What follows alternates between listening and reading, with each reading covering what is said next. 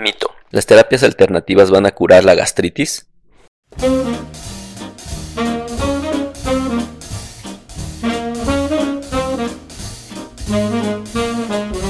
Bienvenidos al podcast de Esmigastro. Soy el doctor Norberto Chávez, gastroenterólogo y hepatólogo. Gracias por escuchar esta nueva emisión.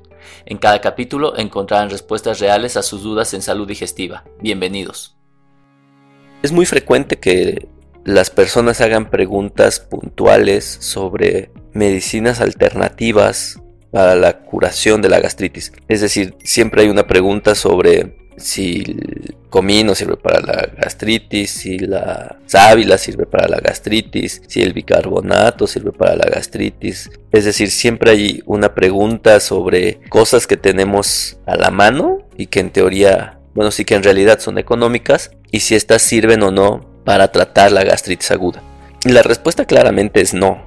Decir no en el sentido dogmático de no, no intenten nada porque nosotros somos los que les vamos a curar su problema, no. Digo no porque la gran mayoría de pacientes que tienen un problema de gastritis aguda, primero, seguramente no la tienen bien diagnosticada. Es decir, que el paciente diga tengo ardor en la boca del estómago es lo más inespecífico que hay en el mundo. O sea, es muy complicado que ya en base a eso digo tengo gastritis y por eso tengo que tener un tratamiento y entonces en base a eso voy a tomar un té de papa, ¿no?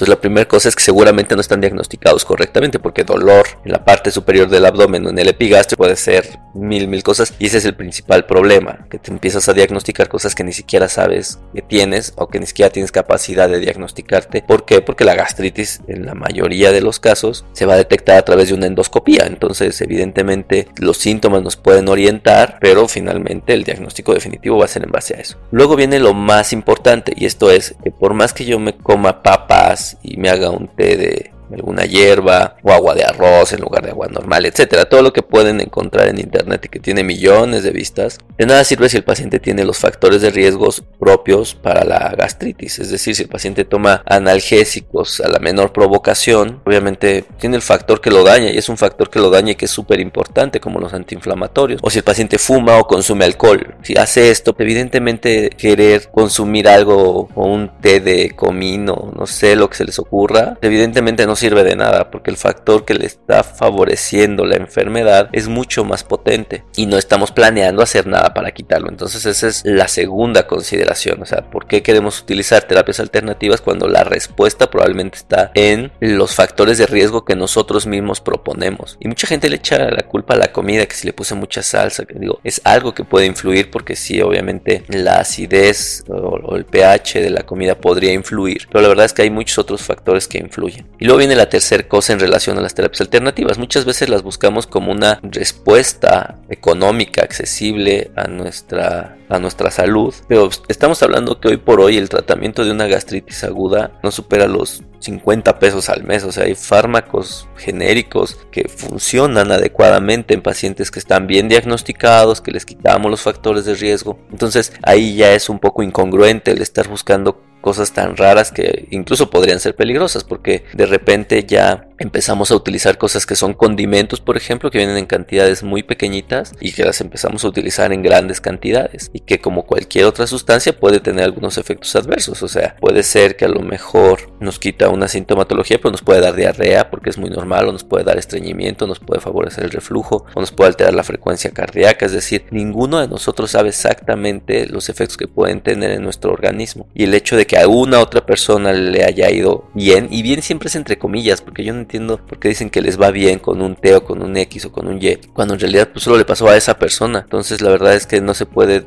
determinar la eficacia de un fármaco porque alguien que me diga que le fue razonablemente bien. Entonces, yo creo que sí vale mucho la pena estar atentos a las tres cosas que les acabo de mencionar. Primero, tener un diagnóstico correcto. Yo creo que esa es la parte que más me preocupa porque hay pacientes que se han pasado años con una supuesta o con un teórico diagnóstico, autodiagnóstico de gastritis y lo que tienen puede ser un problema grave. El segundo es no hacernos tontos y saber que si estamos cometiendo errores como el tabaquismo, como abuso de analgésicos, como consumo de alcohol, de manera excesiva, tratar de eliminarlo, porque obviamente de nada sirve querer tapar algo cuando el daño está persistiendo. Y el tercero es que si ya tenemos un buen diagnóstico, cuál es la necesidad o la intención de sufrir los síntomas o sufrir las consecuencias de esta enfermedad, si existen fármacos que son seguros, que son muy útiles y que son económicos. Entonces, la verdad es que ninguna terapia alternativa va a ser mejor que los fármacos actuales para el manejo de la gastritis e incluso no quiere decir que todos tengan que utilizar fármacos. Yo creo que algunos pueden tener una respuesta adecuada a sus síntomas, mejorando su estilo de vida sin tener que hacer cosas tan extrañas que podrían en algún momento traerles efectos adversos.